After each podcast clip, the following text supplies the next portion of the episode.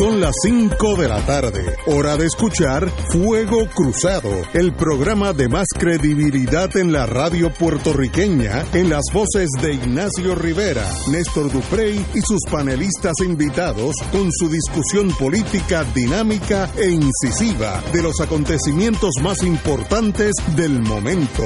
Fuego Cruzado comienza ahora.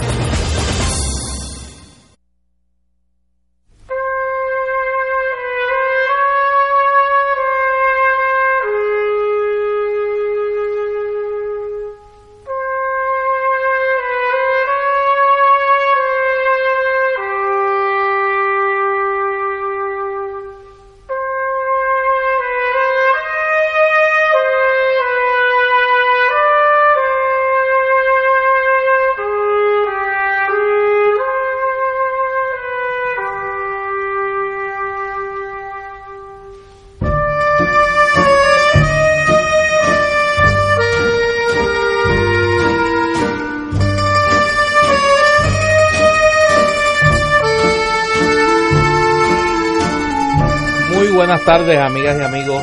En el aire otra edición de Fuego Cruzado. Néstor Duprey les habla. Hoy es martes 25 de junio del año 2000, del año de nuestro Señor Jesucristo 2019. Si me escuchan obviamente haciendo el inicio del programa es porque el licenciado Ignacio Rivera no está aquí.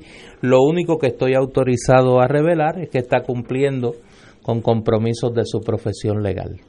Más allá de eso, pues no estoy ni afirmo ni niego eh, los asuntos que está atendiendo en la tarde en la tarde de hoy. Solo en la época de zafra, los cortadores de caña están ocupados. Eh, sí, eso es una buena manera de ponerlo. Y que pues los experimentos, como Ignacio te orienta, tienen eh, éxito y tienen consecuencias también. Y tienen situaciones como los, quirófanos de emergencia. Los cirujanos no pueden planificar todas sus intervenciones, ¿no? A veces surgen emergencias, situaciones pues que ameritan la atención. Así que Ignacio hoy no está con nosotros. Tenemos, ya lo escucharon por ahí, a don Fernando Martín. Fernando, saludos. Saludos eh, a ti, saludos a Marilú y al pueblo de Puerto Rico. Y acaba de llegar de la urbe neoyorquina, que estoy seguro que después que vio los titulares que anhela haberse quedado por allá. Eh, la licenciada María de Lourdes Guzmán. Marilu Guzmán. Saludos, saludos, a todos. Y, es la primera vez que comparto espacio con don Fernando Martín, lo que me alegra muchísimo. Saludos a todos. Yo, aunque normalmente soy eh, eh, un poquito arisco a, a, la profesión legal, pues hoy me alegro que hayan dos abogados en el panel. ¿no? Eh, no me alegro que, se supone que este no esté, pero lo entiendo. Solo espero que pues pueda resolver eh, los asuntos eh, de una manera satisfactoria para sus potenciales o eventuales o actuales clientes. Hoy el día ha estado bastante convulso por ser generoso. Esta mañana voy a hacer un resumen como ayer de los eventos del día, que han sido muchos y luego pues obviamente eh, iremos al análisis con una consideración especial. Gracias a la gentileza de Univisión Radio, de su gerente Javier Cosme, vamos a estar repitiendo, eh, me imagino que es la única oportunidad que la podrán escuchar a las 5 de la tarde, no creo que en el espacio de Univisión Radio la vayan a dar, eh, la entrevista que le realizara esta mañana el periodista Rubén Sánchez al señor Raúl Maldonado Hijo, Obviamente, dado el carácter de esta emisora, una emisora de la Iglesia Católica, hemos editado eh, como corresponde las palabras OS que utiliza, pero vamos a estar compartiendo la entrevista eh, más tarde en el programa. Esta mañana la prensa nos levantó con dos noticias. La primera, que el secretario de la gobernación, Ricardo Gerandi, había comparecido ayer al gran jurado federal eh, para eh, testificar en torno a el contratista eh, Velázquez Piñol y su relación con la con ACES. Según Gerandi, había comparecido allí a brindar documentación y a testificar sobre las relaciones de negocios de este individuo con el gobierno de Puerto Rico.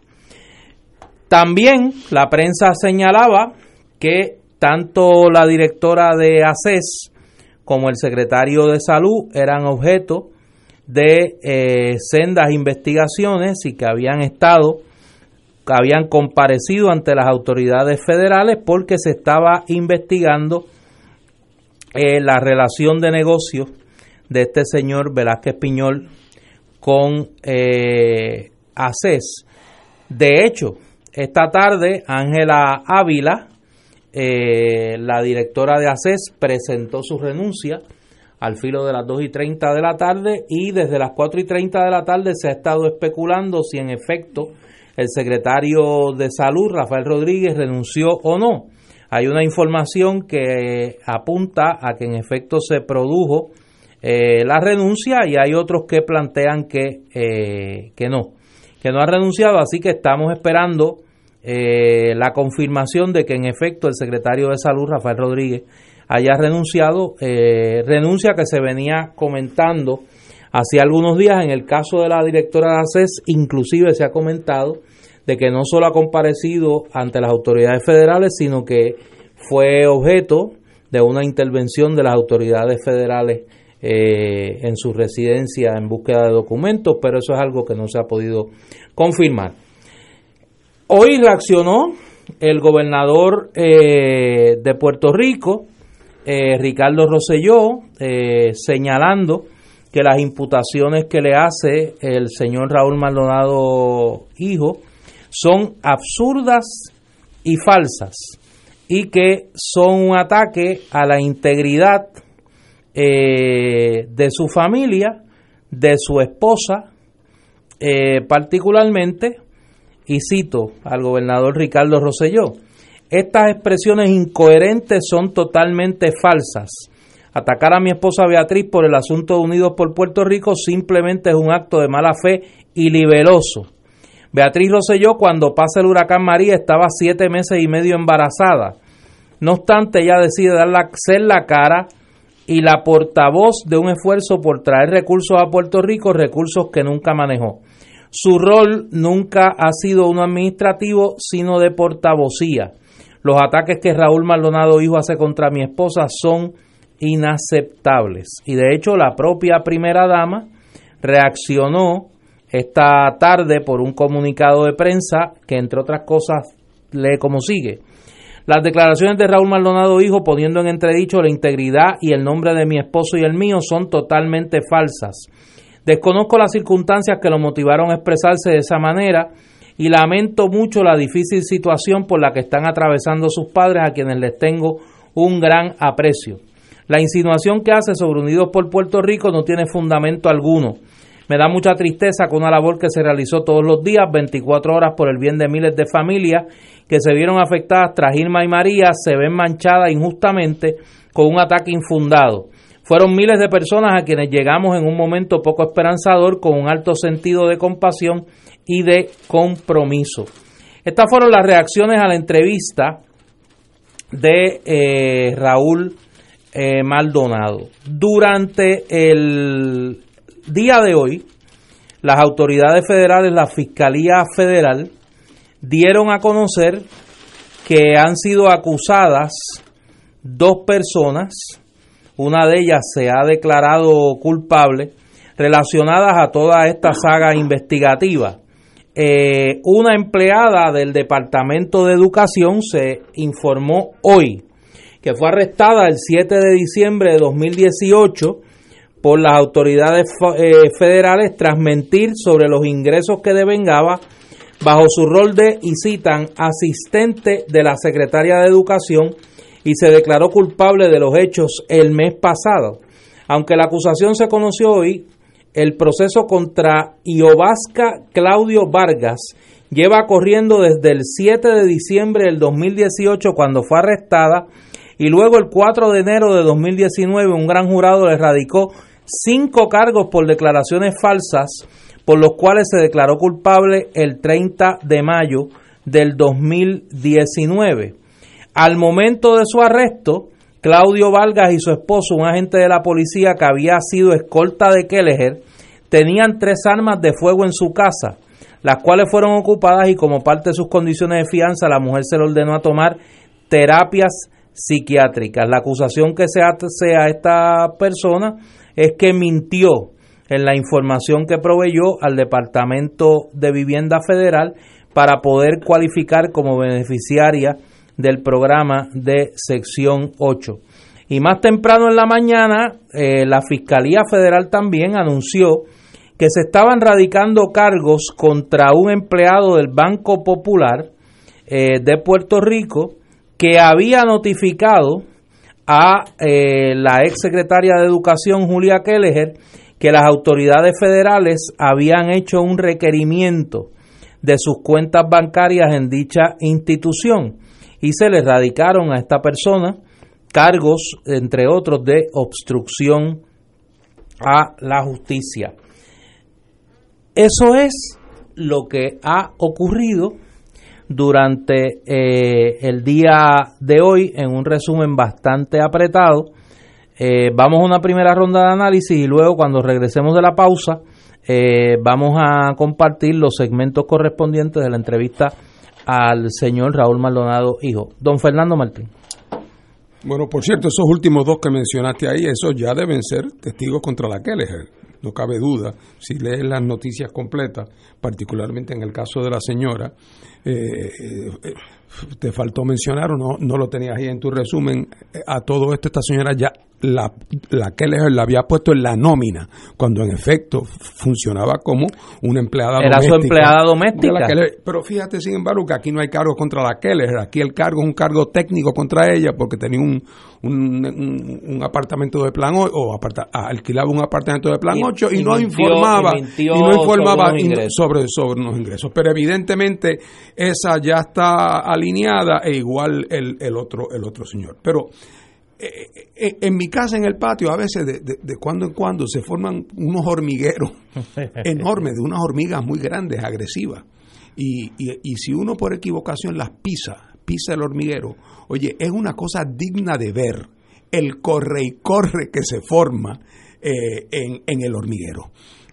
y aquí lo que estamos viendo, en este momento estamos en esa fase del corre y corre en el día de ayer se dieron unas declaraciones, eh, algunas de ellas eh, en, una clave difícil de interpretar, eh, en otras muy genéricas, en otras un poco histéricas, pero todas creando la impresión de que aquí hay un montón de gente que está en lo que no debe que son cómplices algunos, otros quizás meramente negligentes, eh, otros que lo sabían y no dijeron nada, eh, unos que dijeron, la pregunta de quién se enteró de qué, cuándo, pues qué sé yo, pues, pues ahora decimos, caramba, aquella secretaria del Tesoro que, de Hacienda que tuvimos, ¿Cómo es que se llama doña Teresita? Teresita Fuentes, que hoy, reaparece, públicamente. Y, dice, yo no recuerdo si lo dijo originalmente, pero lo dice hoy con la mayor tranquilidad.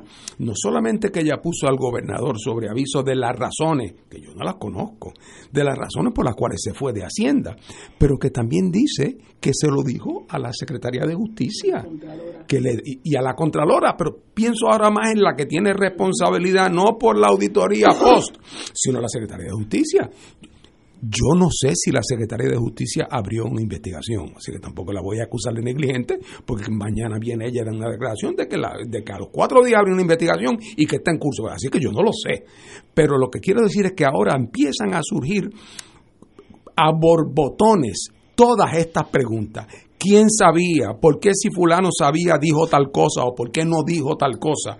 Los que antes se, profesaban admiración y amor eterno todos los días, ahora se acusan de ser locos, incoherentes, corruptos. Así que estamos, eh, estamos en la fase de la, de la espuma, mucha espuma y además con el agravante de que todo el mundo se siente que lo que va a quedar en la imagen pública y, en las reputaciones de la gente con el correr del tiempo va a depender mucho de lo que pase en estos próximos días. Eh, porque después de todo, de poco vale que te, que si, si la, la, imputación te la hacen en la página 2, que de aquí a seis meses la absolución te la hagan en la página 49. Eso en el caso de los que en este proceso tienen menos culpa o no tienen ninguna. Y esos entonces también se ponen nerviosos. Y ahí vienen renuncias, y ahí vienen distanciamientos, y ahí vienen poses de ofendido o poses de sorprendido. O sea, es, un, hay algo de teatro en todo este proceso. Uno dice que está el honor de la familia por el medio, el otro dice que él jamás hubiera pensado que tal será posible. O sea, eh, eh, son como... Eh, son como personajes estudiados, ¿verdad? pero por el momento, las cosas concretas, reales, pues todavía no tenemos las cosas nada de claras. El proceso está apenas empezando. Pero no cabe duda de que la intensidad con que la gente ataca y a su vez se defiende es indicativo, no digo yo para un tribunal, sino para, lo, para cualquiera que mira con la experiencia de la vida, de que aquí estamos a punto de ver destapar un, un entramado de corrupción eh, que no sería nuevo para Puerto Rico, pero lo sorprendente es que ahí la gente no aprende nunca, un entramado de corrupción donde va a aparecer lo de siempre, que un grupo de personas que tenían, eh, eran los amigos del alma de los gobernantes, eh, parientes o dolientes o amigos de parientes y dolientes, lograron acceso privilegiado a entidades gubernamentales y que a base de eso lograron en su momento volverse los beneficiarios de fondos públicos, ya sea directa o indirectamente, y que todo eso lo hicieron bajo la protección explícita o implícita de los gobernantes de turnos, unos con más eh, conocimientos, unos con menos conocimientos, unos porque eh, afirmativamente promovían, otros porque se hacían los locos y miraban para el otro lado. O sea, el esquema de podredumbre que, a que estamos acostumbrados en Puerto Rico, ahora hay la ventaja que las autoridades federales, por sus propias consideraciones de orden político, donde a este gobierno le ven los pies, le quisieran ver la cabeza. Así es que ahora venimos, el imperio contraataca, con la suerte en esta ocasión de que no van a tener que fabricar pruebas, va a haber pruebas abundantes, sin necesidad de fabricarlas. Antes, eh, antes de irnos a la pausa, hay dos elementos del día de hoy que quiero traer a la mesa antes de dejar a Marilú y no tener que interrumpirla. Uno lo que señala, Teresita Fuentes, la ex secretaria de Hacienda, reaparece en la opinión pública hoy, entrevistada por el periódico El Nuevo Día, revela eh, que en efecto le comunicó no solo al gobernador, sino a la secretaria de Justicia, Wanda Vázquez, y a la Contralor, Yasmin Valdivieso, de lo que ella llama preocupaciones que fueron el motivo de su renuncia. Eh, y no quiso abundar más sobre, sobre el asunto, salvo decir que llevó estas preocupaciones a la Secretaría de Justicia y a la Contralor, señalando, y cito, ahora bien, dadas las circunstancias y las investigaciones que puedan estar en curso para con algunos grupos que de ser cierto no representan la mayoría del departamento, no quisiera hacer más impresiones en cuanto a lo transcurrido durante el día de ayer. Ahí pues yo creo que para buen entendedor con pocas palabras basta. Y lo segundo, que la secretaria de Justicia, Wanda Vázquez, en efecto citó para el próximo viernes a Raúl Maldonado, padre, a comparecer al Departamento de Justicia a eh, presentar una declaración jurada y o información sobre lo que él llamó la mafia institucionalizada en el Departamento de Hacienda. Vamos a la pausa y Lo que implica que voluntariamente no iba a comparecer. Exacto. Y vamos a ver si de aquí al viernes comparece. Ah, Uno no sabe qué puede pasar. Vamos a la pausa y regresamos con María de Guzmán aquí en Fuego Cruzado. Esto es Fuego Cruzado por Radio Paz 810 AM. Y ahora continúa Fuego Cruzado.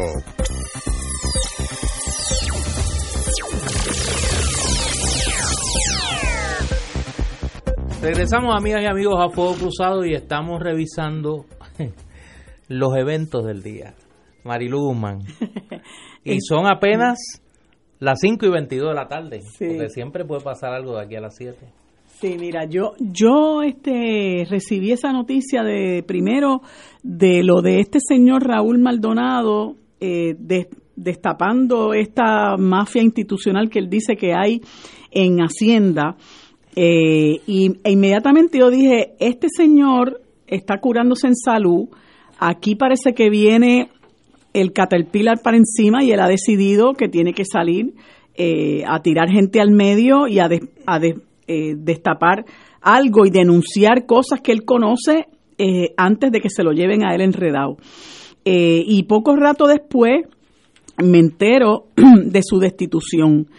Pero esto que está pasando ahora mismo, que entiendo que es algo que ha estremecido por completo al país, a mí me indigna la forma liviana en que el gobernador lo trata, porque lo escuché hace un rato hablando de que él esperaba que pronto se pusiera eh, se pudiera pasar la página. Y yo digo pero cómo que pasar la página si esto está empezando ahora mismo. Esto nosotros tenemos que escarbar en lo profundo porque la podredumbre está en lo profundo de verdad y desde hace mucho tiempo.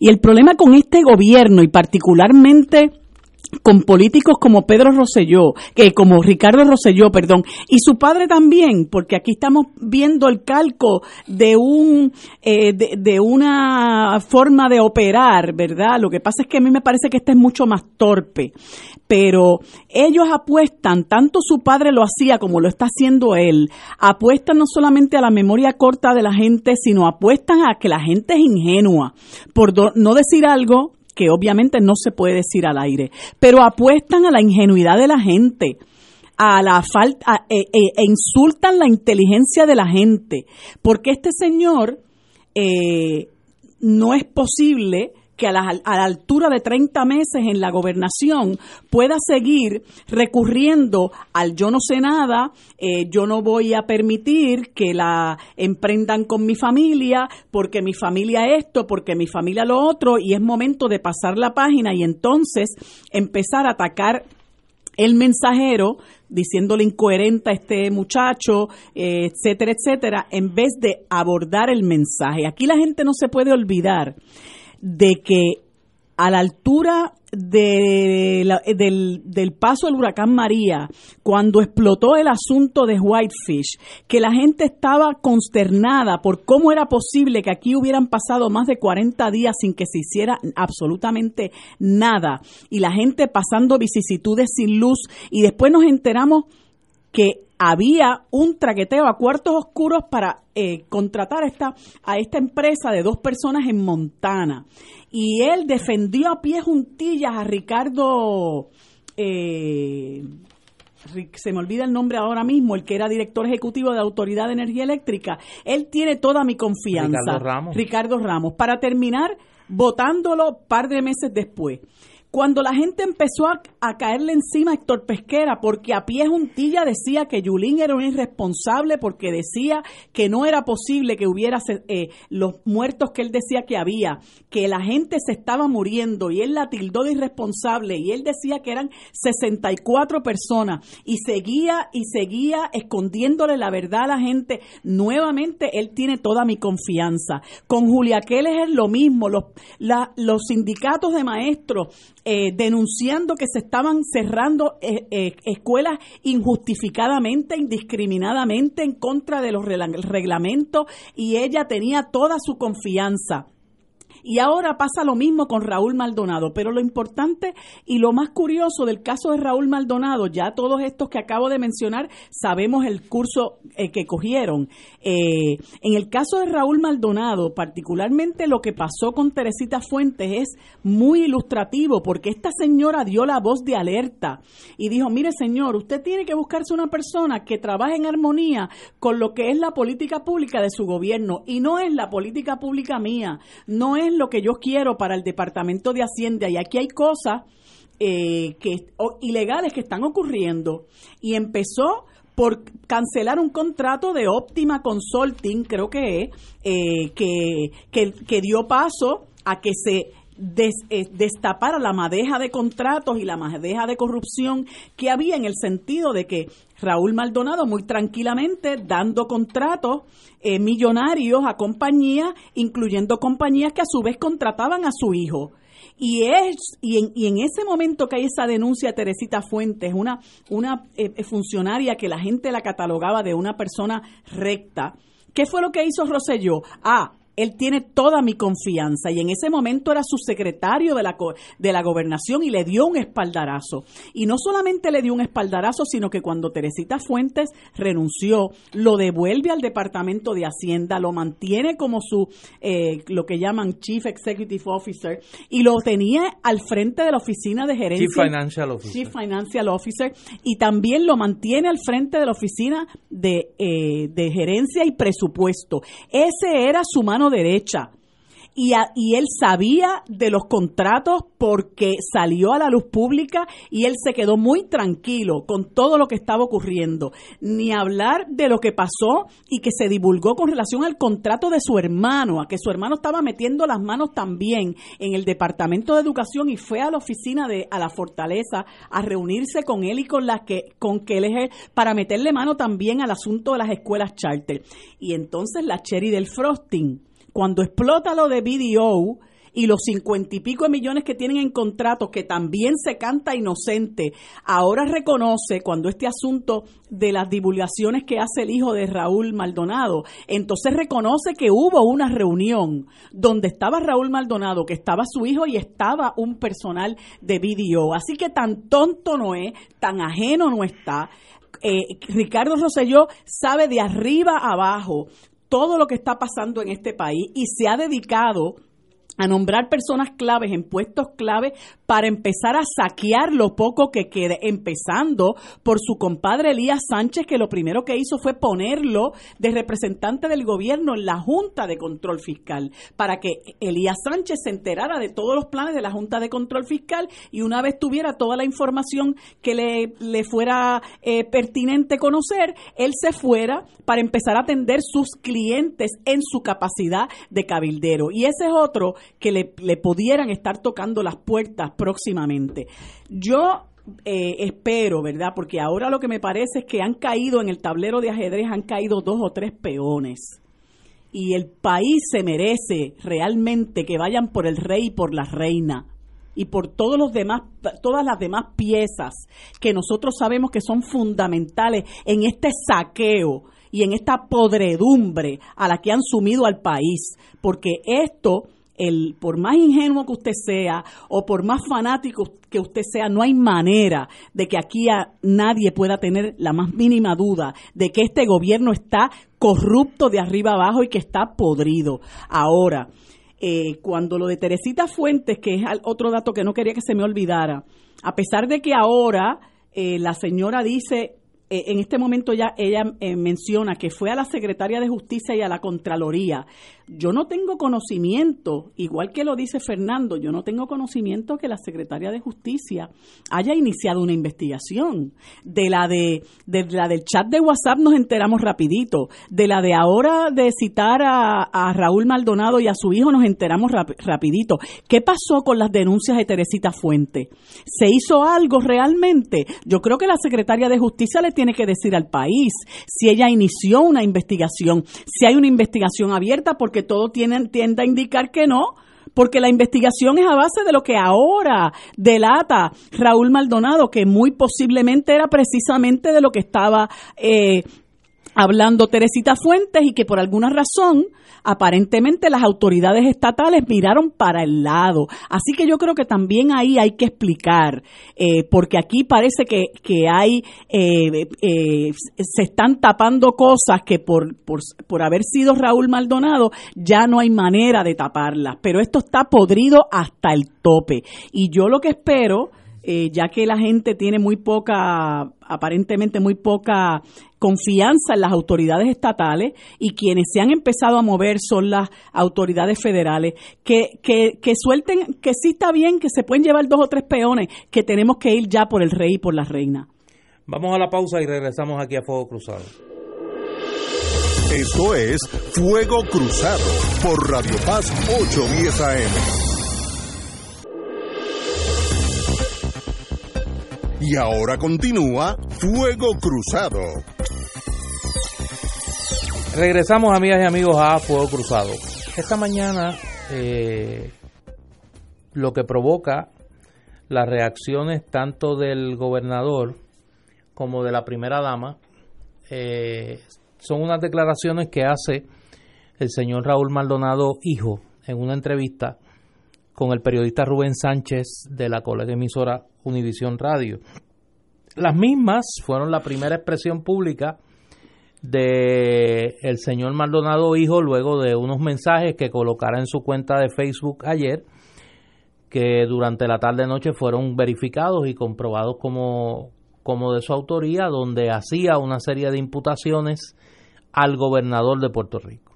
Las mismas tienen que ver fundamentalmente con reuniones eh, relacionadas a la campaña Unidos por Puerto Rico que dirigió su esposa, la primera dama, Beatriz Rosselló, para el recogido de ayuda a los eh, damnificados por el paso del huracán María.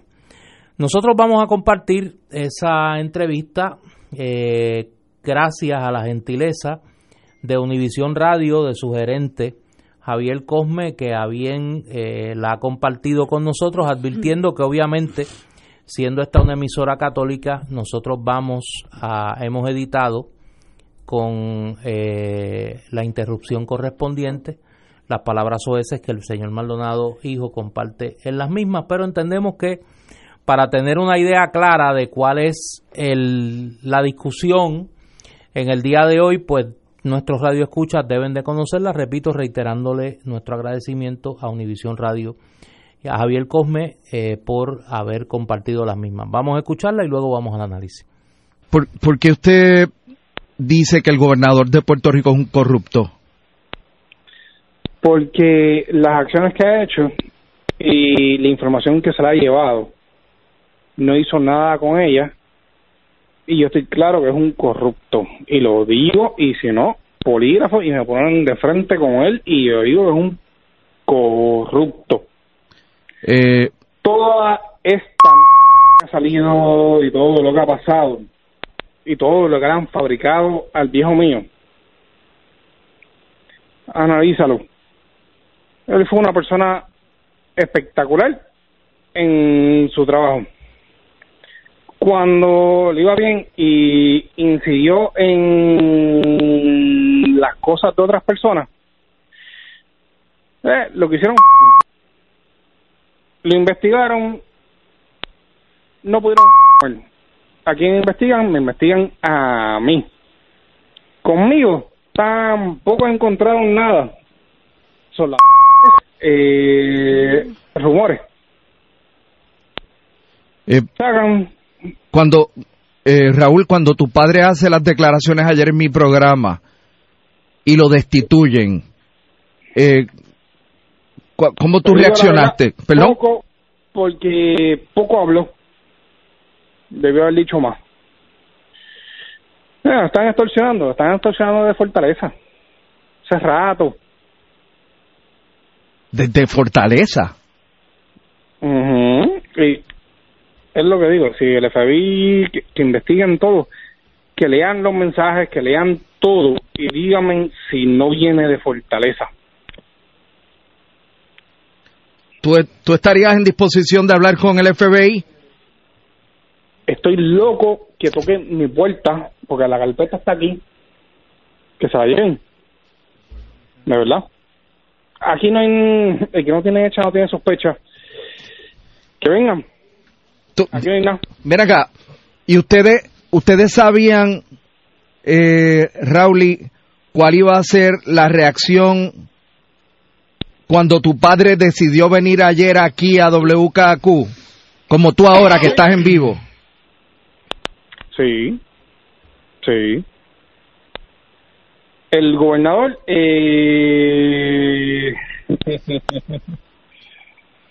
Ah, cuando te digo que me pongan en el polígrafo póngame en el polígrafo y póngame a la persona al frente que va a decir lo contrario. ¿Qué fue lo que pasó en esa reunión? Cuando Andy llega a tu programa, cuando Wanda va a tu programa, siéntense conmigo al frente y nos ponemos el polígrafo los dos y a ver quién dice la verdad y quién no lo dice. ¿Qué, ¿Cuándo fue esa reunión con el presidente de BDO? Eh, eh, fue hace tiempito, fue empezando el cuadrenio. ¿Y qué fue lo qué fue lo que pasó con lo de los furgones y los chavos eso? que venga Douglas y me lo pregunte y yo se lo digo. Y que venga Timothy y me pregunte y yo se lo digo. Que por algo es que el gobierno de Puerto Rico, no el gobierno de Puerto Rico, los federales tienen que ir a Nueva York y tienen que ir a Washington, porque aquí no confían. Porque otras personas tienen esperanza de llegar al Senado. por favor. Pero Raúl, a propósito, ¿cómo está tu papá hoy? Mi papá, y lo voy a decir, él es un pan de Dios. Él, todo lo que ha hecho ha sido por el bien de Puerto Rico. Que haya tenido que trabajar con esta bola de corrupto y que lo hayan querido chaval, pues, pero esa bola de corrupto, yo le digo ahora, eh, yo hablo, yo digo. Ustedes habían, o sea, tu padre le presentó al gobernador eh, algún alguna prueba de corrupción. Todo lo que dijo el viejo mío ayer eh, fue presentada. Si no me creen, polígrafo. ¿El gobernador lo sabía? Sí, el gobernador sabe todo. Cuando yo digo que si es inepto porque no lo sabía, no, no es inepto, es un corrupto. La gente me está preguntando, los que están escuchando la entrevista y escribiéndome, eh, que y que leyeron tus mensajes de ayer, que si tú siempre cuando hablas o es que estás enojado o hablas malo ordinariamente. Sí, eh, sí, hablo malo ordinariamente. Eh, sí, así hablo. Escucharon ahí un segmento bastante largo de la entrevista que esta mañana se, se realizó por el periodista Rubén Sánchez al señor Raúl Maldonado, hijo, cada cual pues obviamente llega a sus conclusiones eh, sobre si creerle, no creerle, eh, y es una situación pues obviamente que desata todas las expresiones que hemos escuchado hoy del gobernador para abajo. Don Fernando Martín. Bueno, decía García Márquez que el amor es eterno mientras dura. Y eso es lo, que estamos viendo. Eh, eh, no vimos en Estados Unidos en tiempos recientes aquel romance, a falta de mejor palabra, entre Trump y su abogado Cohen, que se juraban amor eterno, que Cohen llegó a decir que su lealtad al presidente era, era tal que estaría dispuesto incluso a recibir un balazo un balazo que estuviera dirigido al presidente, él pararse en el medio y, protegerlo con su propio cuerpo y recibir ese balazo. Eh, y entonces, pues, pues, eh, Trump decir que Con era un tipo extraordinario. Bueno, pues, ¿qué pasó? Que llegó el momento que cuando empieza a aparecer prueba independiente de que habían estado los dos juntos envueltos en uno que otro o muchísimos asuntos turbios, empezó la carrera para ver quién lograba eh, salvarse eh, eh, hundiendo al otro. Este es el, casi, el caso clásico. Este muchacho que acabamos de escuchar, bendito que, que, suena, pues como tiene que estar alguien en esa circunstancia donde, vea a él y a su familia metidos en esta vorágine. Es una tragedia independiente. Pero oiga, y todos los años y todo el tiempo que él estuvo disfrutando de todos aquellos contratos del cual fue beneficiario gracias a contratos que firmó su padre con terceras compañías, eh, donde estaban las denuncias de la corrupción. Yo no estoy diciendo que no sea cierto, pero que tenemos que tener cuidado porque aquí lo que estamos viendo, estos son los clásicos buches de sangre, eh, ¿verdad? Eh, y eso no quiere, dos y dos son cuatro, aunque lo digo un loco, eso no quiere decir que no sea verdad pero que tiene uno que tener cuidado porque del otro lado van a decir lo mismo. Eh, y, y, en su momento, ¿cómo es que vamos a acabar dilucidando quién le hizo qué a quién aquí?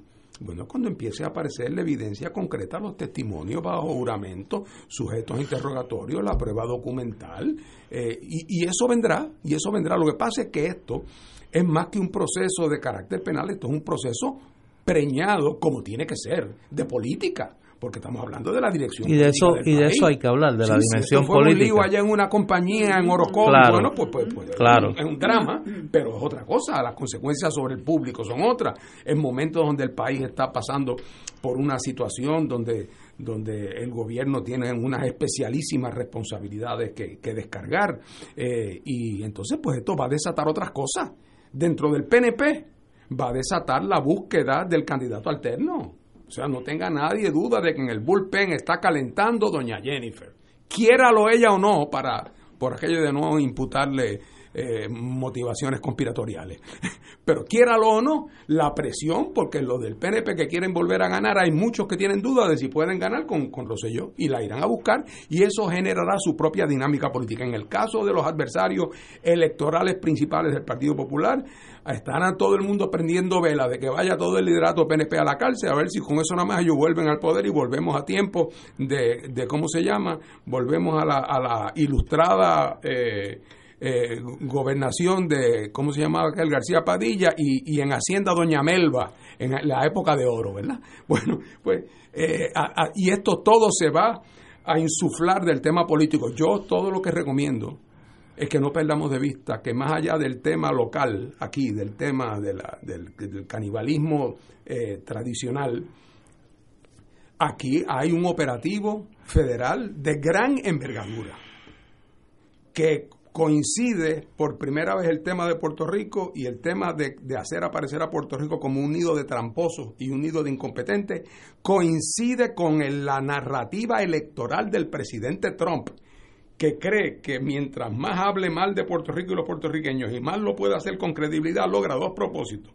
Es meter la estadidad en un, en, un, en un barril de concreto y lanzarla por la joya de Nares.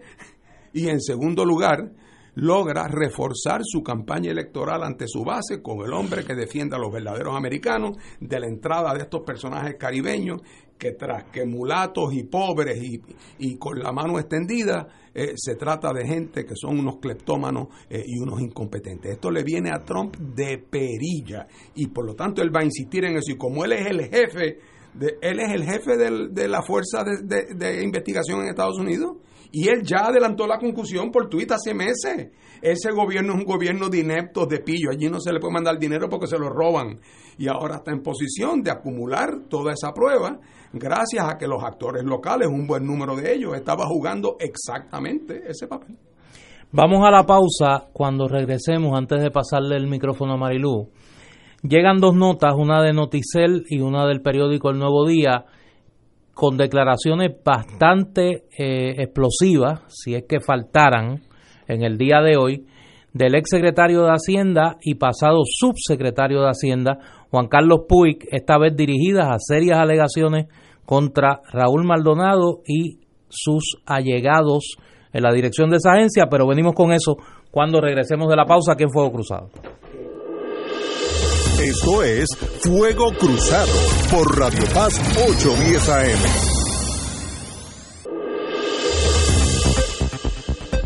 Y ahora continúa Fuego Cruzado.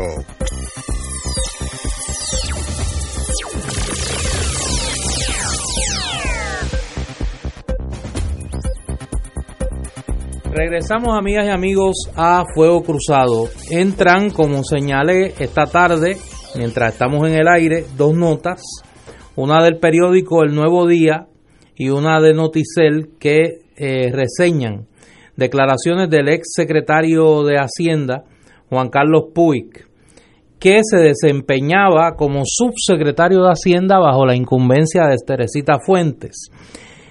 Leo la nota del periódico El Nuevo Día. El subsecretario de Hacienda, Juan Carlos Puig, dijo hoy que tanto él como su ex jefa, Teresita Fuentes, le preocupaban varios asuntos que apuntaban a irregularidades en la agencia.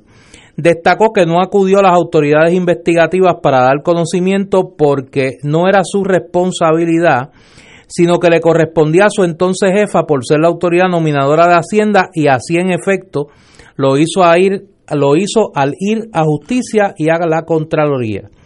Puig indicó que entre las preocupaciones figuraban que desde el 2017 las contrataciones para el área de información, programación y seguridad del sistema de Hacienda se consolidaron en solo tres empresas, una, una práctica con la que no estaban de acuerdo y que se proponían cambiar para dar paso a acuerdos contractuales sin intermediarios. Precisó que la consolidación de contrataciones se hizo a través de las empresas Virtus Consulting Group, True North Corporation y Six Element. Virtus Consulting es propiedad de Luis Caraballo Cartagena, quien según Maldonado es su amigo. Caraballo Cartagena es quien trajo a Yanira Nazario Pagán, según han dicho más de tres fuentes, al Departamento de Hacienda. Eh, Puig dijo que ambos contratistas tenían acceso directo a Maldonado. De acuerdo a Puig, en la agencia se, se comentaba que ellos, Caraballo Cartagena y Nazario Pagán, estuviesen cobrando a clientes por tener acceso a la oficina y al secretario y procurar favores. Destacó que Caraballo Cartagena tenía plena injerencia en los asuntos de la tecnología de Hacienda y con algunos clientes que él pretendía que se le diera algún tipo de trato preferencial. Tenía acceso directo al secretario y al hijo de Maldonado. Bueno, Maldonado lo presentaba en las reuniones como su hijo. Él, Caraballo Cartagena, pretendió participar en unas reuniones para comprar equipo en la lotería. Lo detuvieron al saque porque no se le podía permitir, sostuvo Puig. Destacó que en Hacienda la presencia de Caraballo Cartagena y Nazario Pagán no era del agrado de prácticamente nadie por la forma y manera en que llegan la prepotencia dando instrucciones que no hacen sentido. Por ejemplo, Yanira llamaba y daba instrucciones de cosas que simple y sencillamente no se pueden hacer, que demostraba total ignorancia, pero como llamaba de la oficina del secretario, pues había que eh, seguir las instrucciones y eso ocasionaba malestar. Sostuvo además que tanto Caraballo Cartagena y Nazario Pagán, aunque eran consultores de Maldonado Gautier, tenían oficinas contiguas a las del secretario. Puig adujo que Nazario Pagán recibía solicitudes de alcaldes, legisladores y ciudadanos para agilizar procesos en Hacienda como las certificaciones de relevo de caudal relicto y otras certificaciones o todo tipo de servicio de la agencia. Dijo que esta, que esta contratista tenía acceso a la agenda de Maldonado y sus correos electrónicos, aunque poco a poco las desvinculó de los asuntos. A Puig le parecía irregular el, el volumen y las cosas que pretendía hacer esta contratista. Por ejemplo, transar deudas millonarias por una cantidad mucho menor o conceder un certificado de revendedor o un certificado de manufacturero, aunque no procedían. Y la nota de eh, Noticel, que va en la misma dirección que la nota de El Nuevo Día, apunta a que se denunció por parte de eh, la Secretaría de Hacienda que estos contratistas estaban, y cobrando peaje por los servicios que ofrecían a los contratistas por su acceso directo al secretario de Hacienda. Eso es a las 5 y 45 cuando nos fuimos a la pausa. De la pausa para acá entra una nota del periódico El Nuevo Día también, firmada por el periodista Alex Figueroa, que señala que, y cito, el lavado de dinero es uno de los ángulos incluidos en la investigación que se lleva a que llevan a cabo las autoridades federales sobre la exsecretaria del Departamento de Educación, Julia Kelleher. Así se desprende de la información relacionada a la acusación de una persona, a la que comentamos empleado del Banco Popular, que divulgó un supina que emitió un gran jurado federal como parte de la pesquisa del Departamento de Educación. Esas son las noticias de la tarde. ¿Será cierto el rumor de que en el estacionamiento de la oficina de Ignacio han puesto un rótulo que dice lote lleno? Sí, no, dicen que ya hay hay lo que en Cagua llaman telovelos sí, porque mira, que están dándole a la gente dirección del estacionamiento. Cuando el nivel de declaraciones para incriminar a otros y, quedar uno limpiecito de que uno cumplió. Es verdad que yo vi, pero eso quien tenía que hacerlo era Marilú y yo se lo dije a Marilú. o sea, cuando eso es lo que está ocurriendo a, a este nivel de hormiguero, te podrás imaginar el número de gente que está optando por el consejo de el consejo de Ignacio. Le sí. el numerito, ni, si ni, te, ni, te, cobran ni te cobran por la llamada. Si, si, si lo que están diciendo públicamente es todo el mundo haciendo su rollo, ya deben tener su versión privada. Así es que hay que tener cuidado porque, cuando, porque fulano tal, ¿por qué no se lo dio a las autoridades federales? Ojo, que quizás ya se lo dijo. Sí. O sea, esto, esto está bastante avanzado. Están, la última vez que pedí un reporte, están como el sesco, repartiendo turnos para mañana en la oficina de No, Ignacio. y déjame decirte algo, antes de yo venir al programa, escuché una entrevista que le hicieron al doctor Víctor Ramos, que yo creo que no es un secreto, no es un secreto, que es PNP, eh, y está muy bien vinculado a personas de la alta jerarquía de ese partido. Y él, entre las cosas que dijo, dijo que el secretario de salud le había dicho que no pensaba renunciar, que pues el doctor Víctor Ramos pues no sabe qué pueda ocurrir, ¿verdad? Pero que esa fue, eso fue lo que le decía el, lo que le dijo el doctor eh, Merca- eh, eh, Rafael Rodríguez Rodríguez, Mercado. Mercado, secretario de salud, que se rumoreaba y se está diciendo por ahí que renunció, pero por otro lado lo desmienten. Y dijo algo muy importante con relación a la renuncia de esta señora Ángela Ávila. Eh, y es que él no solamente dice que ella es una persona capaz para hacer su trabajo, que es una persona recta, respetada, etcétera, pero que es una persona que nunca pudo hacer su trabajo porque quien lo hacía, quien tenía las manos metidas en ACES era Velázquez Piñol que allí nada se hacía si no era porque el, eh, este señor de, de BDO lo, lo autorizaba y que constantemente, ¿verdad?, estaba eh, eh, interfiriendo con lo que era el, el poder decisional de, de la señora Ávila. Así que esto es algo que realmente tiene muchas ramificaciones, por eso es que estamos viendo cómo van cayendo, ¿verdad?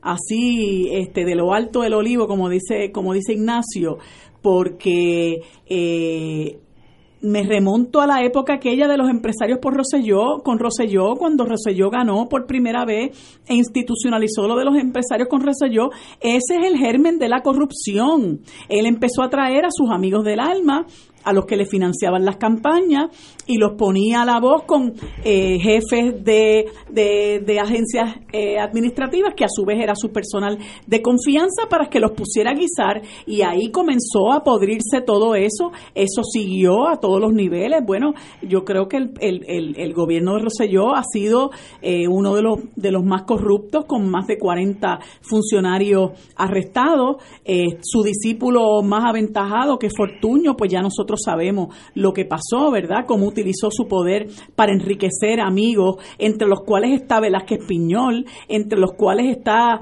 eh, Rey Chacón, aquel a quien él le dio contratos con, con el natimuerto gasoducto, que no sabía nada de lo que trataba el proyecto y, lo, y a su vez con, subcontrató una, una corporación en Texas para que hiciera el trabajo que la compañía que él tenía no podía hacer porque él no sabía nada de eso, pero obviamente se enriquecieron los dos. Y así por el estilo, y él terminó también, eh, Fortuño, enriqueciéndose al punto de darle contratos al, al bufete Steptoe Johnson con la bendición de la Oficina de Ética Gubernamental para después Steptoe Johnson terminar devolviéndole el favor y es el bufete para el que él trabaja, entre muchas otras cosas, porque la verdad que eh, eh, Fortuño es una persona muy muy polifacética este y entre el trabajo que hace para Steptoe Johnson y lo demás que debe estar haciendo por ahí como cabildero eh, pues ese asunto de lo que llama eh, Zaragoza el vicio de la contratación pues eso es en lo que se ha convertido este gobierno. Aquí realmente lo que hay es un vicio eh, y vemos cómo se dio esta situación en Hacienda nada más. Este esto que comenta Néstor que está mencionando Juan Carlos Puig, pues, pues en sí mismo es un escándalo, ¿no? Eso de decir que, que las compañías pagaban peaje eh, con estos Virtus Consulting y el Optima Consulting, pues pagaban peaje para poder llegar a las esferas de, más altas del departamento y obtener los beneficios contributivos que, necesitaban eh, eh, obtener. Así que yo creo realmente que aquí hay mucho taller para las autoridades correspondientes, sean las federales, sean las del Estado, son hay mucho taller porque realmente la podredumbre es grande. Vamos a la pausa y cuando regresemos, el gobierno en el exilio se prepara. Regresamos a eso en Fuego Cruzado.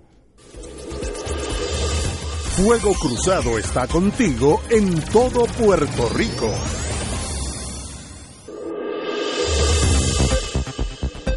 Y ahora continúa Fuego Cruzado. Regresamos, amigas y amigos, a Fuego Cruzado. Señalaba antes de irnos a la pausa, más necesaria hoy que en otros días, eh, de un poco de reflexión espiritual, que el gobierno en el exilio se prepara. Mientras la rama ejecutiva colapsa, como señala la periodista Wilma Maldonado en un muy buen artículo que acaba de colocar en la página digital del Nuevo Día, hoy se celebraba en Florida. El meeting de inicio y de anuncio del grupo Latinos for Trump, donde se anunciaba el inicio de la campaña de reelección del presidente Trump, dirigida específicamente a la comunidad latina.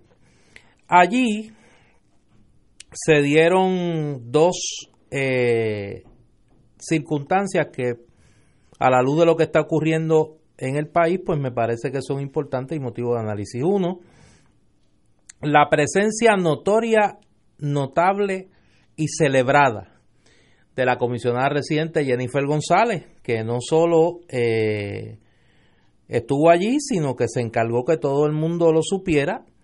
Publicó un tuit en su cuenta que dice, en, la, en el rally de Latinos por Trump en Miami. Gracias, eh, señor vicepresidente Mike Pence, por permitirme estar junto a ustedes eh, hoy. Datos. Donald Trump aprobó, ha aprobado más fondos para Puerto Rico que nunca antes.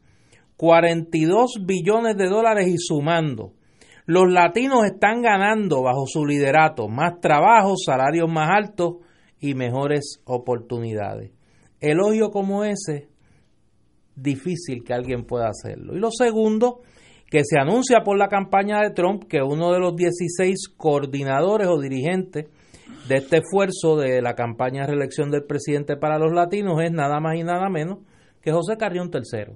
Que como es un funcionario territorial no le aplica el... No le, como es un funcionario territorial, en su condición de presidente de la Junta de Control Fiscal, no le aplica la prohibición de eh, la ley Hatch a los empleados federales de participar en actividades políticas.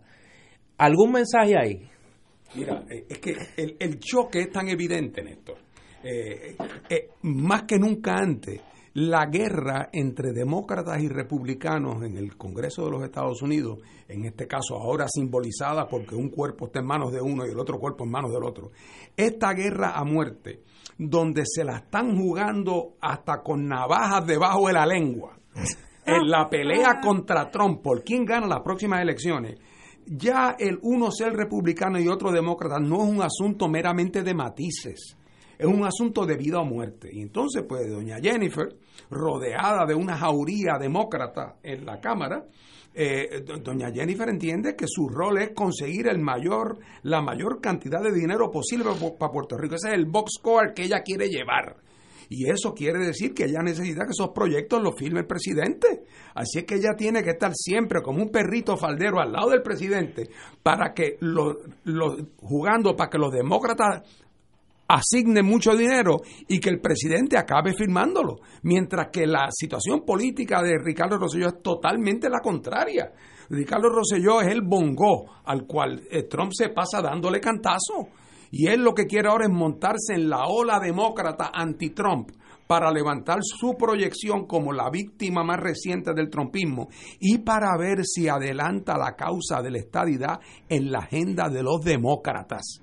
De tal manera que él soñará que si hubiese un cambio de gobierno y llegaran los demócratas, el tema de Puerto Rico y, la estabilidad estuviera ahí con el tema de los emigrantes, con el tema de acabar con la muralla, con el tema, o sea, con los temas que se asocian con las causas progresistas de los eh, demócratas. Esas dos estrategias de sobrevivencia y de acción política son incompatibles entre sí y por lo tanto van a chocar. Si para colmo de cuento le está lloviendo a cántaros a la fiesta del gobernador Rosselló y Jennifer ve, por lo tanto, una vulnerabilidad que quizás hace unos meses no veía.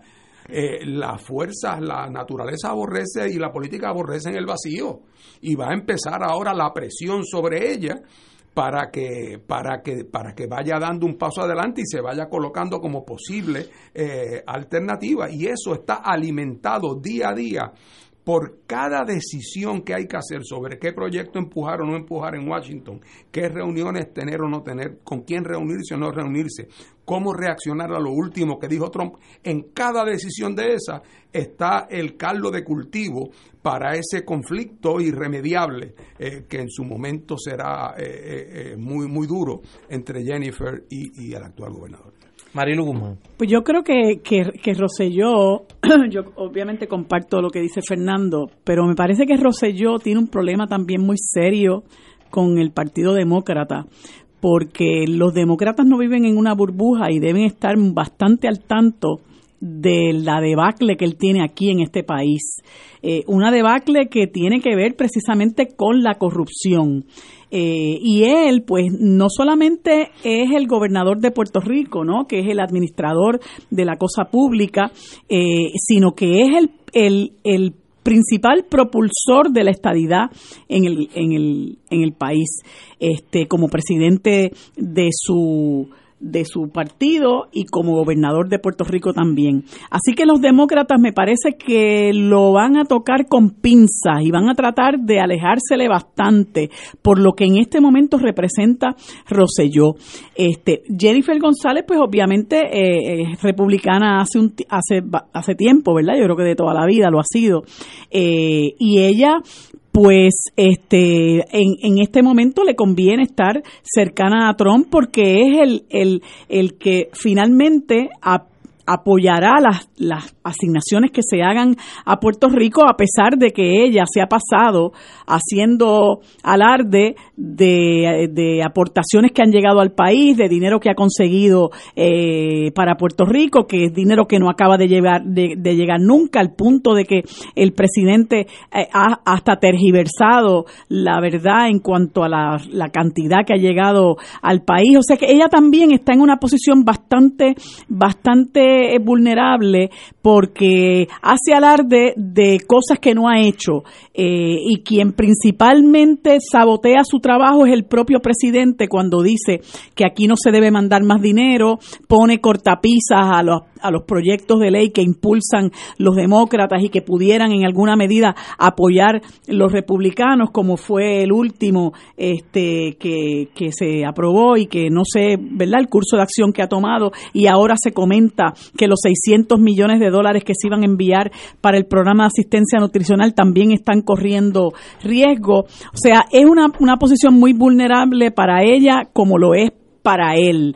Eh, y a fin de cuentas, bueno, eso es lo que le pasa a los a los políticos que son eh, que son buscones, ¿no? La gente que no es honrada, la gente que no trabaja de acuerdo a los principios que tiene, sino que trabaja de acuerdo a la conveniencia. Va a llegar un momento en que usted no puede estar con Dios y con el diablo y va a quedar mal de alguna manera. Este, yo lo que espero es que, eh, pues, las cosas eh, pues sigan su curso. Yo, yo creo, perdona, yo creo que el, que el, que el país está esperando realmente con esta situación de, de la corrupción rampante que está, que se está dando, que ya vemos que Jennifer González está aprovechando para distanciarse bastante de esto que está ocurriendo. posicionarse claro, y posicionarse del lado del que denuncia la corrupción también.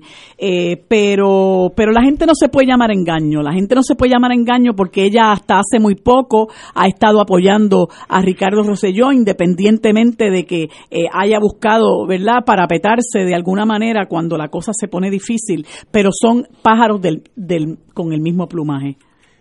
Eh, yo hoy estoy en la posición difícil de ser moderador y tratar de reducir los análisis al mínimo, dando cuenta de lo que está pasando en una tarde que yo creo que todavía no se ha acabado en términos noticiosos. Pero quiero, quiero puntualizar dos cosas que me parece que, son importantes a la hora de, proyectar esto más allá de, de, lo inmediato y de lo, lo asqueante que es todo esto. O sea, no es fácil uno estar eh, desmenuzando este colapso eh, de la institucionalidad gubernamental en Puerto Rico. Hay una dimensión que yo creo que no podemos olvidar y es la dimensión eh, moral.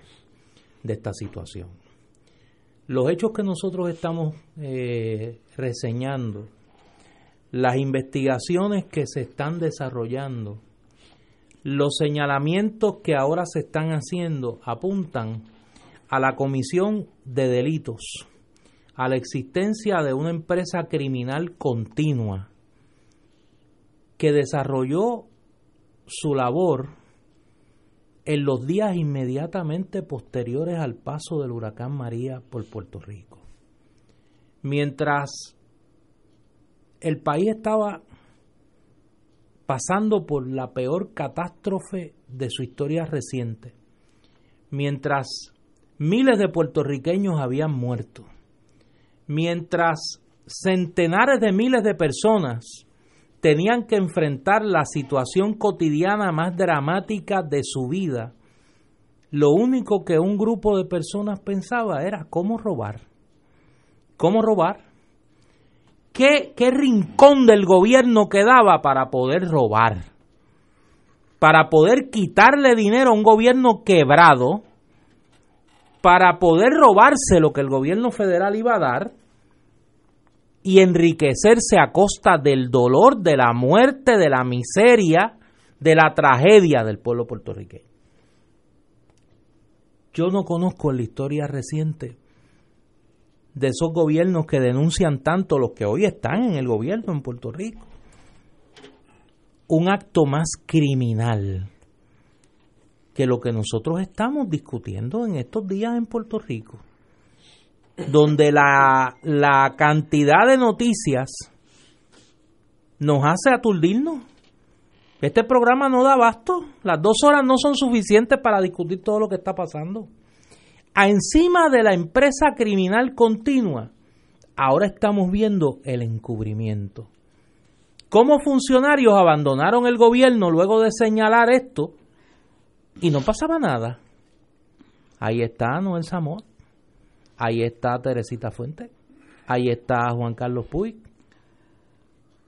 Ahí están. Todos señalándole directamente al gobernador las barbaridades que estaban ocurriendo en sus narices. Y no pasaba nada. Lo segundo de esto es que obviamente esto tiene que tener, y Fernando lo intuía hace un rato, una solución política. Los acusados vendrán parece que los arrestos son más inminentes de lo que uno cree.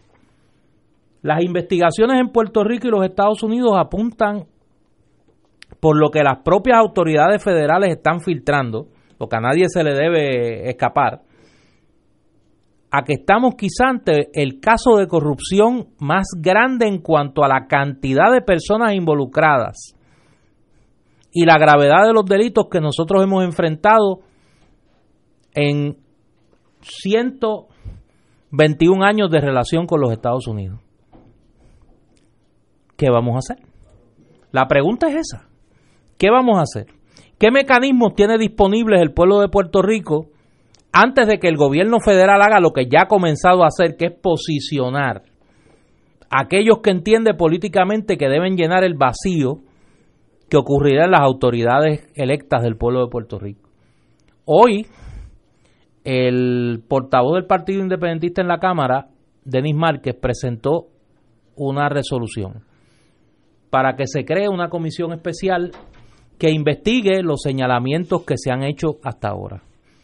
Yo aplaudo esa iniciativa del portavoz del Partido Independentista y exhorto a las minorías políticas en la legislatura a que se unan a esa iniciativa y que le añadan un renglón particular, que se investigue directamente la participación del gobernador de Puerto Rico en estos hechos para identificar la posible comisión de delitos, acciones u omisiones en el cumplimiento del deber que constituyan causas para su residenciamiento.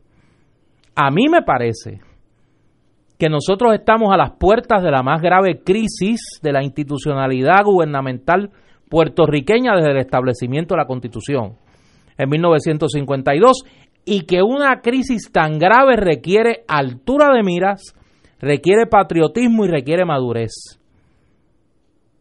Y me parece que en ese sentido mi llamado si alguien lo escucha, a las minorías políticas y a la gente honesta y decente que quede en la mayoría legislativa a que le ahorren este calvario al pueblo de Puerto Rico y que le ahorren al país la vergüenza de que tengan que ser las autoridades federales en otro ejercicio de dominio colonial los que tengan que impartir la justicia que somos incapaces como pueblo a través de nuestras instituciones de darnos. Ese es mi llamado. Yo espero, repito, que las minorías legislativas se unan a esta iniciativa del Partido Independentista, que se comience una investigación que llegue hasta las últimas consecuencias, incluyendo la posibilidad de acciones u omisiones en el cumplimiento del deber por parte del gobernador de Puerto Rico que constituyan causal para su residenciamiento. Vamos a la pausa y regresamos a Fuego Cruzado. Esto es Fuego Cruzado por Radio Paz 810 AM. Y ahora continúa Fuego Cruzado.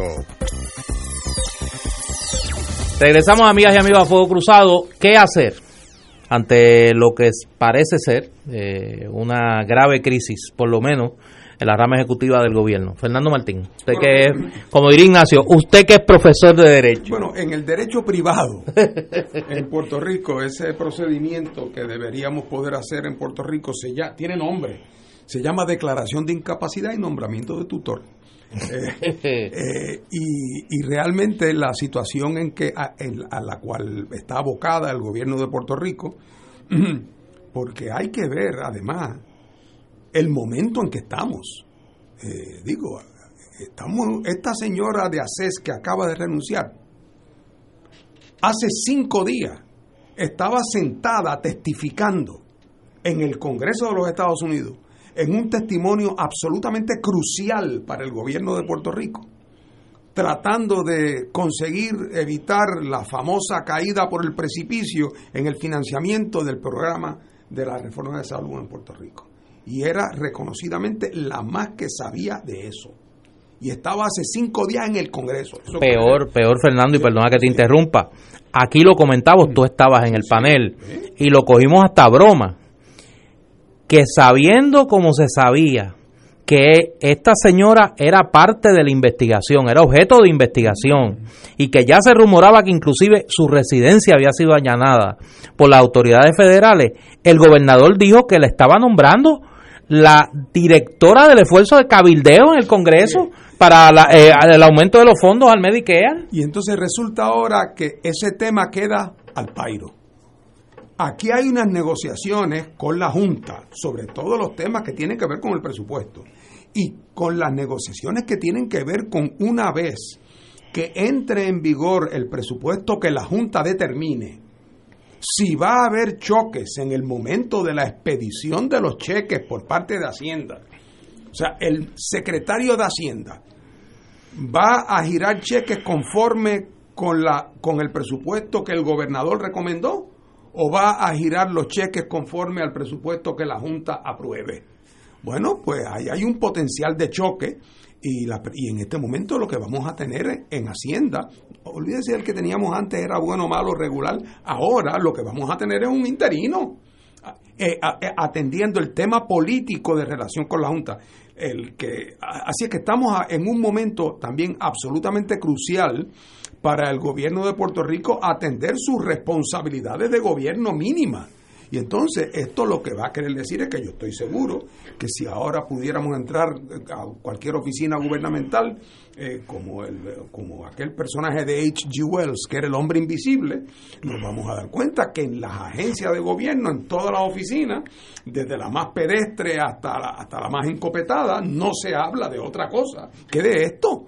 ¿Por qué? Porque le va el pellejo, la reputación, el puesto, el ascenso, el futuro a literalmente cientos y cientos de personas que están en posiciones clave. No digo yo que sean cientos y cientos los criminales, pero, pero que esto va a afectar sus vidas de manera muy, muy real y muy concreta. Y todos tienen opinión, todos tienen estrategia, todos tienen sus amigos preferidos, sus enemigos preferidos, todos tienen sus agendas personales. O sea que en la efervescencia en las agencias de gobierno, particularmente al nivel donde se toman, donde se tienen que tomar todos los días las decisiones que hacen que el gobierno por lo menos simule que funciona.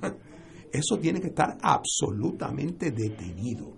Todas las reuniones deben estar canceladas y si no las cancelan, las tendrán que cancelar a posteriori porque nadie se aparece. Están atendiendo otras cosas, están haciendo fila en la oficina de Ignacio, están consultando con otros. Se declararon enfermos, cogieron las vacaciones acumuladas. Se van de viaje. Y se fueron a ver la nena Atlanta. O sea, o sea que el gobierno también se paraliza en un momento absolutamente crucial. Estamos a días de empezar el nuevo año fiscal. No quiero hablar de qué pasa con proyectos de mayor envergadura. No quiero traer aquí, por ejemplo, por dónde andan las gestiones del gobierno de Puerto Rico con el, con el secretario de Justicia de Estados Unidos, Mr. Barr, para ver si su propuesta de estadidad sí o no va ah, no, no, pero olvídate de eso. Olvídate de eso. Se dispararon. O sea, ellos, ellos están en este momento consumidos, consumidos con esta como, es como el que tiene un dolor de muela grave, que no puede pensar aunque quiere en otra cosa nada más que en el dolor de muela. Y así está el gobierno de Puerto Rico institucionalmente, eh, institucionalmente hablando. Eh, la Junta llenará esos vacíos. Y entonces el Tribunal Supremo de Estados Unidos, que se tendrá que expresar de aquí a unos meses eh, sobre temas aledaños a esto, cuando resuelva la impugnación de la decisión de Boston, tiene ahí un lienzo también para, para hacer observaciones y exhortaciones que, un poco ayuden a, leer las hojas del té.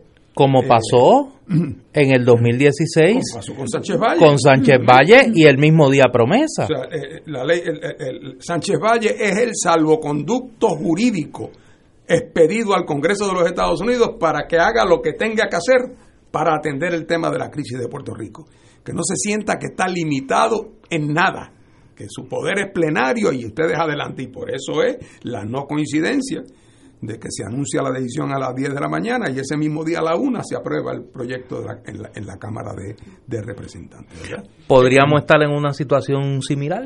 Bueno, Le pregunto yo a usted. Yo no quiero levantar expectativas, pero las circunstancias van a surgir. O sea, el tribunal ya decidió que va a haber el caso están señaladas la, el, cruce de, alegatos para el, mes, eh, para el mes de octubre, cuando el tribunal va a verlo. Eh, cuando lo decide es otro tema. Pero estamos ahí, ya eh, entramos por, entramos por ese carril, estamos en el carril que conduce a una decisión en los méritos del Tribunal Supremo sobre un asunto de gran trascendencia que puede el tribunal resolverlo de una manera técnica, parca y, y, y, ¿cómo se llama? Eh, eh, eh, bizantina, o puede lanzar algunos destellos de luz que, que, resuelvan o aclaren o puntualicen asuntos que pudieran haberse quedado pendientes en Sánchez Valle. Así es que ocasión va a haber igualmente en el Congreso de los Estados Unidos cada vez más se oye hablar de una iniciativa política que no sea meramente la changuería de estadidad, sí o no, de una alternativa, eh, de una iniciativa legislativa que traiga el tema de la libre determinación de los puertorriqueños, que contrario a la estadidad sí es un derecho de los puertorriqueños y en el cual los estadistas pueden tratar de acomodarse como puedan. Pero si se va a pasar por esa puerta, para entrar va a haber que entrar con una cuña de principio jurídico que es la más amplia posible, que es la descolonización y que es por vía de alternativas no coloniales, no territoriales, libre determinación, algo que contraste con el intento fracasado de empujar eh, a contracorriente un proyecto de estadidad que realmente estaba explotado y que si no estaba explotado lo acabó de enterrar el señor Mitch McConnell al decir sobre mi cadáver, ¿verdad? Eh, así es que hay escenarios que, y, esto lo digo independientemente de lo que acabe ocurriendo en la decisión del 20 de, eh, eh, electoral en Estados Unidos. O incluso aquí en, en, Puerto Rico, porque estas son cosas que la crisis genera unas fuerzas que tienen vida propia y que traen al escenario protagonistas que no son los tradicionales que no estaban antes en el escenario y ahora están con intereses propios y agendas propias. Así es que eh, yo tengo la impresión de que, como decían antes, los indios vienen. Pues lo que llegan los indios, vamos a la pausa para escuchar a Marilu Guzmán. Esto es Fuego Cruzado por Radio Paz 810 AM. Y ahora continúa Fuego Cruzado.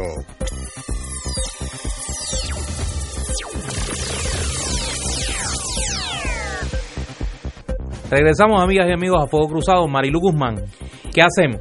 Fíjate, este, yo creo que ese, eso que estamos mencionando de, de, la, de la resolución de Denis Márquez es muy buena idea.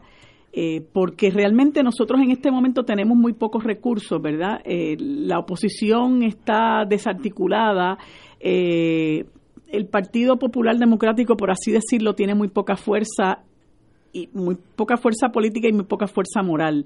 Eh, y pues el resto de la oposición está en un proceso, ¿verdad?, de, reagrupamiento, por así decirlo. Pero esos, esos esfuerzos, eh, por, por, por, pequeños que sean, eh, que hay, que se pueden hacer desde la Asamblea Legislativa, un poco para, para, para jamaquear el palo, como quien dice, y para tratar de que mucha gente se alinee o del lado de los buenos o del lado de, las, de los malos y que aquí la gente se empiece a definir, como por ejemplo cuando se decía, eh, por un lado, que el hijo de Raúl Maldonado era un hijo talentoso, eh, que creo que era una, una frase lapidaria de Tata Charbonnier. Sería bueno saber en qué es lo que dice Tata Charbonnier ahora del hijo de Raúl Maldonado. Pues ese tipo de, de situaciones eh, en los que la gente se tiene que definir es lo que hay que provocar. Y ese, esa oportunidad eh, que presenta el, amigo Denis Márquez, pues me parece que es una, una buena alternativa.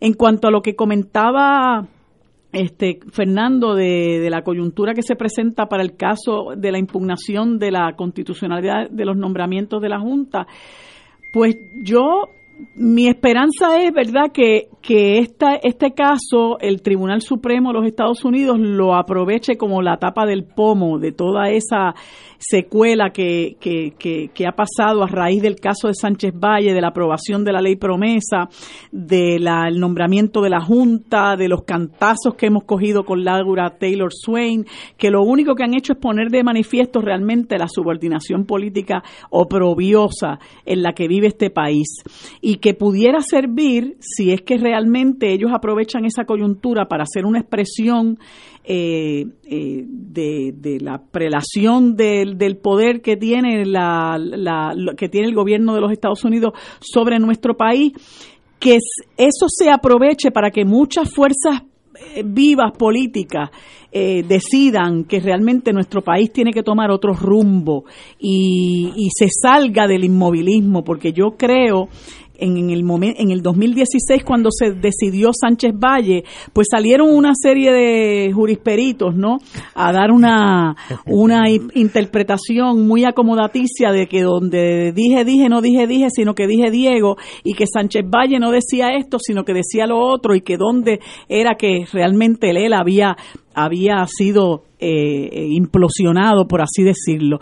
Pues yo creo que esto es una, una coyuntura, ¿verdad?, que nos puede, nos puede dirigir hacia, hacia otra, otra bofetada, ¿no? Yo diría, ¿no? Que haga despertar a alguna gente que es necesaria para que el país realmente se mueva eh, hacia, hacia un proceso de descolonización serio. Y eso, pues no podemos eh, abstraerlo de, por ejemplo, unas expresiones que se están dando de gente que en un momento dado, quizás por simpatía, por creerse el cuento ese de que eh, la estadidad es una cuestión de derechos civiles, han venido eh, un poco modificando ese discurso, eh, como es el candidato presidencial Beto O'Rourke, que ya está hablando del derecho de la gente en Puerto Rico a la libre determinación, que está eh, también Alexandra Ocasio Cortés en la misma línea, la propia Nidia Velázquez, el, el,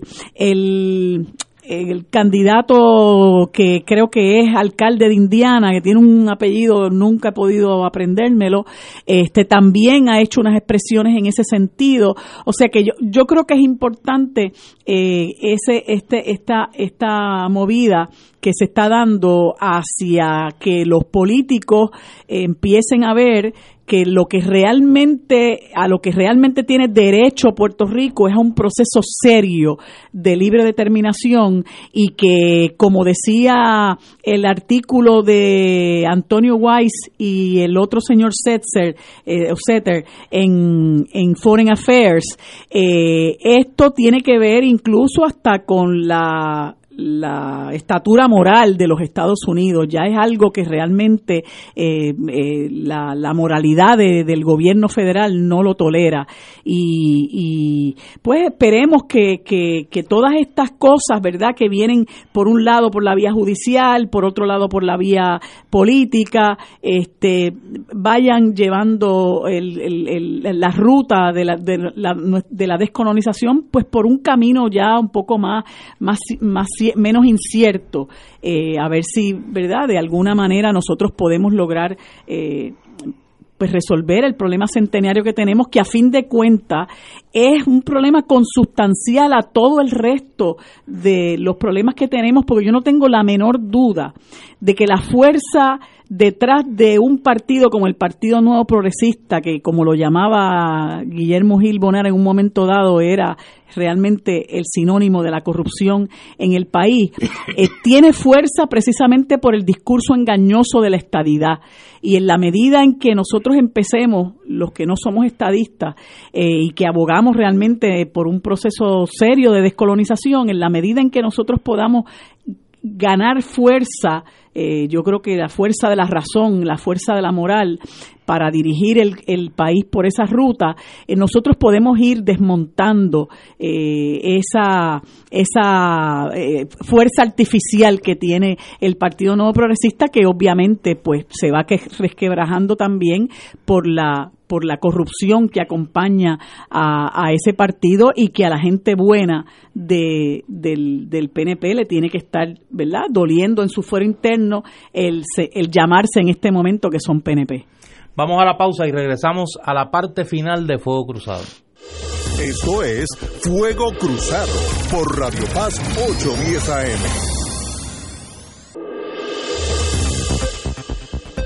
Y ahora continúa Fuego Cruzado. Regresamos amigos aquí a Fuego Cruzado ahora en nuestra parte final y tenemos una visita que es casi una emergencia. O para nosotros, para atendernos a nosotros por la naturaleza de los temas de hoy, o por una situación que viene a denunciar. Y es la querida amiga de este programa, la doctora Norma de Barí, la presidenta de Cardiocop, la cooperativa de los cardiólogos. Hoy es el último día de aprobación de medidas en la Asamblea Legislativa. Hoy se prenden todas las alarmas. Yo no sé si el tapón de la gente que está en las inmediaciones de la oficina de Ignacio va a permitir que los cabilderos que eh, acampan en el Capitolio la noche de hoy pues puedan llegar. Pero hay un proyecto que preocupa mucho a la comunidad médica en Puerto Rico y Norma viene a dar la voz de alerta. Hola, Norma. Hola, buenas noches y gracias por la oportunidad. Pues mire, este proyecto, que es el proyecto del Senado 841. ¿De qué se trata ese proyecto? Este proyecto es para prohibir que los Medicare Advantage paguen una tarifa a los proveedores de salud, no solamente a los médicos proveedores de salud en general, por debajo de las estipuladas por el Centro de Medicare y Medicaid en, eh, eh, en Estados Unidos. Y aparte, pues que no puedan quitar los contratos sin justa causa a los, a los médicos que, que toman estos contratos. Así que para nosotros es sumamente importante, viendo el hecho de médicos y cierre de laboratorio y, ¿verdad? y cosas que están pasando, pues que podamos retener algunos de estos médicos, pues porque se le haga justicia en el pago, cuando hace dos años ya se hizo el aumento oficial en, en Medicare, pues yo creo que es lo más justo. Yo creo que es justo de que nosotros pues recibamos ese aumento y que se nos haga un poquito de justicia, ¿verdad? No, no, no, no es la que queremos y la que nos merecemos, pero por lo menos es algo. Y entonces, pues hoy, como este no está en comité de conferencia, este proyecto está en la Cámara de Representantes, en la Comisión de Salud, que fue devuelto allí en febrero, pues este tiene hasta hoy. Este tiene el último turno del bate es hoy. Y entonces, pues le pedimos, ¿verdad?, a los, a los legisladores, sobre todo a los de la Cámara de Representantes, que bajen este proyecto a votación, porque yo lo que he oído en las redes y en, los programas de radio, a cada representante que se le pregunta o senador si está a favor de este proyecto, todos dicen que sí, todos dicen que sí, pues ya tiene un visto bueno del, Departamento de Justicia, tiene eh, lo, otro que nos estaban pidiendo una ponencia de CMS, CMS no, tiene una política de que no se mete en, en, en esto en ningún territorio, en ningún estado. Así que lo que queremos es que baje a votación y que, y que sean los legisladores que decidan, ¿verdad? Si están a favor o no. Así que hace poquito, pues viendo aquí el, el trámite legislativo, veo que bajó a calendario. Así que esperemos que entonces en el día de hoy esté en votación. Yo voy para allá cuando salga de aquí y vamos a ver si me llevo la buena noticia de que, de que por lo menos de los cuatro proyectos que tenemos, ahora mismo tres en comité de conferencia y este que está en, en Cámara, se aprueben. Pero en los de comité de conferencia todavía tienen cinco días de trámite. sí, tienen hasta el 30 de, junio. Claro. Este proyecto ya se aprobó en el Senado. Ese proyecto se aprobó. Y, está pendiente a consideración en la Cámara. Y sí, lo que pasa es que la Cámara, pues lo, lo en, en febrero, lo, lo, lo, echa para atrás y lo devuelve de nuevo a la comisión, lo retira y lo, y lo vuelve a la Comisión de Salud de la Cámara, esperando una segunda ponencia del Departamento de Justicia, que no entendíamos por qué, y la ponencia de, de CMS, de, Medicare. Así que si, el, si tienen una ponencia positiva en, en el Senado y el proyecto no ha sufrido enmiendas, pues no entendemos por qué una segunda ponencia de justicia, ¿verdad? Y, y, por y cómo justicia se podría echar para atrás si es el mismo proyecto. Así que, pues ojalá, que, bueno, que no, no esperaron más. Y tú dices que está en calendario ya, para votación. Hace poquito lo pusieron en calendario. Don Fernando, que estuvo allí por esos lares. Mm sabe que eso puede... que no es garantía. ¿eh? Eso no, es garantía. Viene una mano misteriosa allí para que se retire del calendario de votación final el proyecto claro, estamos claro porque estuvo en calendario el mes pasado. proyectos que tienen que ver con las aseguradoras, etcétera, hay muchas manos misteriosas. Oh. Claro, claro, no, eso lo entendemos. Por eso eh, vamos a estar allí un grupo de proveedores de salud, entiéndase dentista, laboratorio, farmacia, eh, médicos y vamos a estar allí, ¿verdad? Viendo de la cara a los legisladores, porque donde ponen la palabra, que pongan la acción, ¿verdad? y, los baloncelistas llaman un preseo. Preseo cancha completa. No pueden perder de vista porque eh, hay muchos que adolecen de que resisten todo menos la tentación. Estamos claros en eso. Pues hay que estar pendiente. El proyecto es el proyecto del Senado 841, esperamos que se apruebe. Eh, Norma, gracias. Nos deja saber qué, es lo que, qué es lo que ocurre finalmente con esto. pase, les dejo saber Esos muchachos allí están ahora mismo bastante distraídos y están bastante tensos. Por eso hay que mantenerlo eh, mantenerle la atención. Pues, pues, sí, porque ellos no saben. más que nunca van a necesitar la ayuda de los cardiólogos, ¿verdad? Ah, yo creo que sí, yo creo que sí. Y hace falta que se queden aquí. Más que, más, que cabildeo es un servicio de ayuda lo que, lo que a lo mejor van a tener que dar allí. Gracias, Norma. Gracias, Norma. Como siempre, los micrófonos de fuego cruzado siempre disponibles para ustedes. Eh, bueno, hoy, eh, además de eso, hoy ha sido medio monotemático el, el asunto. Eh, Natalia Aresco, que no había hablado, hoy eh, esquivó opinar sobre el tema de la situación en el gobierno de Puerto Rico. Un elemento interesante en toda esta discusión sobre las investigaciones en curso es que no se ha comentado si ha habido algún tipo de intervención o acercamiento a la Junta de Control Fiscal. Porque eh, recordemos que muchas de estas transacciones las aprueba la Junta. Las transacciones que están en discusión en, esta, en la mayoría de estas investigaciones son aprobadas por la Junta de Control Fiscal. Y no ha habido la más mínima, eh, el más mínimo comentario, aunque recordemos que ya hubo una situación donde la Junta de Control Fiscal, luego de la intervención de las autoridades federales, señaló que había cooperado con la misma. Así que dejo eso ahí, por si luego pues nos enteramos de cualquier eventualidad, pero eh, sorprende que no hayan querido eh, opinar sobre esto. Llega el desmentido de las autoridades del Departamento de Salud de la renuncia del secretario Rafael Rodríguez Ramos, su portavoz Peter Quiñones, eh, señala que no, que no se ha producido la misma, aunque cuando el río suena es porque agua, eh, porque agua trae. Así que hay que estar pendiente. ¿Quién dice lo del río? Tú. Sí. Ah, perdón, creía que No, no, no, no, no, no, no, yo lo digo. Que cuando el río suena es porque agua trae y hay mucha, la rumorología está en alta. En alta, sí. Eh, oye, la verdad que la, la venganza es un plato que se sirve, ¿cómo es que dice? se come mejor frío. Se come mejor frío. Hoy, eh, Aníbal Acevedo Vilá publicó un tuit calificando el día de hoy como el Tuesday Afternoon Massacre, a lo que recibió una respuesta que decía todo a su tiempo, escrita por Arnaldo Claudio, el ex monitor de la policía de Puerto Rico, que parece que mira desde, desde Red Carpet eh, con popcorn suficiente lo que está lo que está ocurriendo. Eh, estos días están llenos de mucho rumor, de mucha rumorología, como decía Fernando, hay mucha Mucha espuma. mucha mucha eh, espuma Eh, y hay que estar muy pendiente de lo que de lo que pueda producirse en estos días. A mí me ha sorprendido algo y quería comentarlo antes de irnos con ustedes.